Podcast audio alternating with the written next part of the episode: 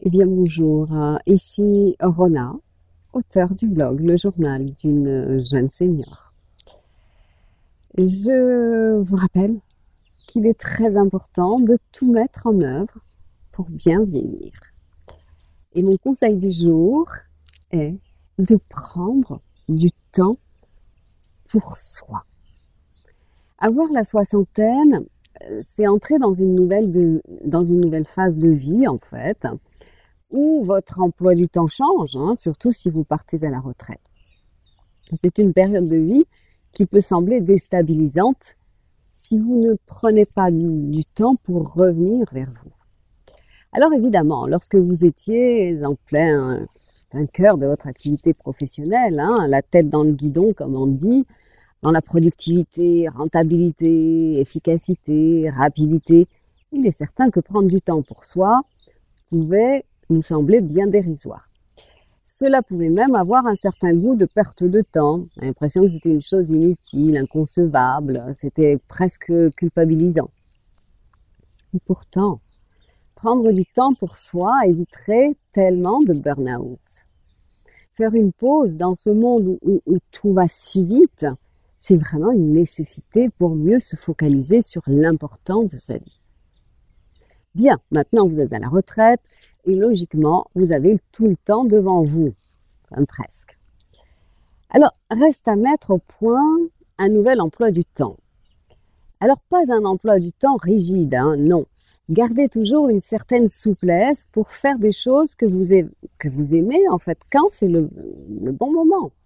Si par exemple vous aimez faire des balades euh, dans la forêt, et euh, bon, aujourd'hui il y a un beau soleil, il faut y aller oubliez le repassage, même si c'est indiqué dans votre emploi du temps. Hein. Un, agenda, quand on est à la retraite, ça demande de la souplesse. Et puis, n'hésitez pas, n'hésitez pas à prévenir vos proches hein, que tel week-end, par exemple, ne sera pas disponible. Vous partez à la plage pour vous détendre. Planifiez votre temps, sinon les autres, vos proches, vont planifier pour vous. Donc, sur votre agenda, prenez des rendez-vous avec vous-même. Bloquez-vous des espaces-temps pour vous. Et puis, pensez à limiter aussi votre temps devant la télé pour pratiquer des exercices physiques, par exemple. Ou alors, à la limite, mettez un matelas, devant de gym devant la télé et faites vos exercices physiques. Et puis, si vous avez un chien, moi, je crois que ma meilleure motivation, c'est mon petit chien. Moi, j'adore lui faire plaisir, ça tombe bien. Et la, promenade, c'est vraiment un appel au lâcher-prise, à l'émerveillement, à la détente, à la réflexion. Et puis, c'est le plaisir de, bah, rendre heureux le, le, petit chien. Mais seigneurs, il est temps d'arrêter de courir après le temps. Hein. Prendre du temps pour soi, c'est aussi se regarder à l'intérieur. Se demander comment on se sent plusieurs fois par jour quelles sont les émotions qui nous habitent. Euh, c'est Lise Bourbeau qui dit que euh, quand nous avons des, émotions comme la colère, comme la frustration, comme le découragement, la tristesse, eh bien, il faut se donner le droit d'être humain et se dire que c'est normal d'avoir des difficultés. Et en fait, c'est vraiment en se donnant le droit et puis en s'observant que cela va nous permettre de mieux nous sentir et puis, du coup, si on se sent mieux, on va trouver des solutions, parce qu'il y a toujours des solutions. Hein. Et d'ailleurs, pour elle, bien vieillir, c'est d'abord prendre soin de soi, pour mieux prendre le temps de s'apprécier, de s'aimer, de se respecter. Hein. Elle dit même qu'une personne qui ne s'aime pas, elle ne peut pas prendre le temps de s'occuper d'elle. S'aimer, c'est quoi? C'est en fait se donner le droit d'être humain, avec des qualités, avec des défauts, avec des hauts, des bas, des forces, des faiblesses, des peurs, du courage. C'est un bel objectif. Aimez-vous. C'est un vaste programme, évidemment. S'aimer, s'accepter davantage. Mais ça en vaut le coup. Et on le sait bien, quand on accepte un, un aspect de soi, c'est qu'on accepte aussi cet aspect-là chez l'autre. Hein? Donc, le but, c'est de s'accepter et d'accepter l'autre. Alors, on le sait, les inquiétudes, les peurs, ça nous ronge de l'intérieur et c'est vraiment néfaste pour notre santé. Toutes ces émotions négatives, il faut les, débusquer, il faut les exprimer, il faut travailler dessus. Ça va nous aider à bien vieillir.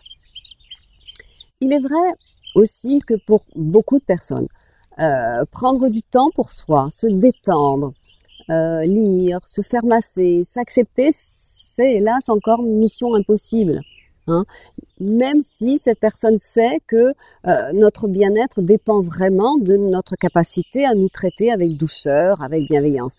Hélas, il arrive que quand on ne se sent pas assez important, si l'on doute de sa valeur, euh, si l'on n'a pas trouvé sa place, on se sent pas aimé, on ne s'aime pas. dans ces cas-là, évidemment, prendre, soin, de soi n'a pas de sens ça, dépend aussi de, l'histoire de chacun, de, l'éducation.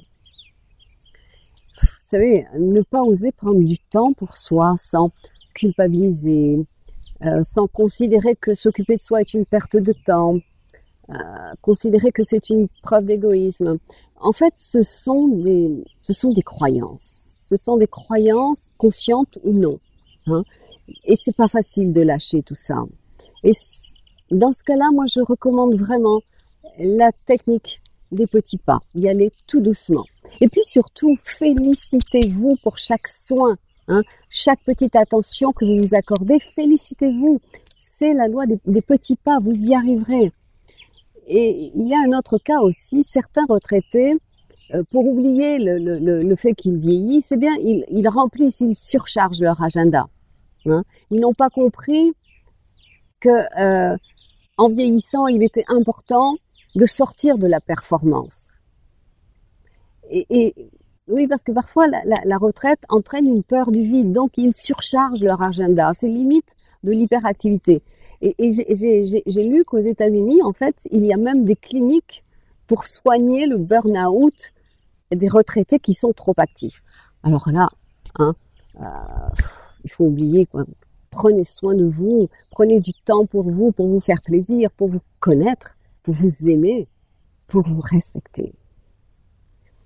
Merci infiniment pour votre belle écoute. C'était Rona, je vous dis à très bientôt.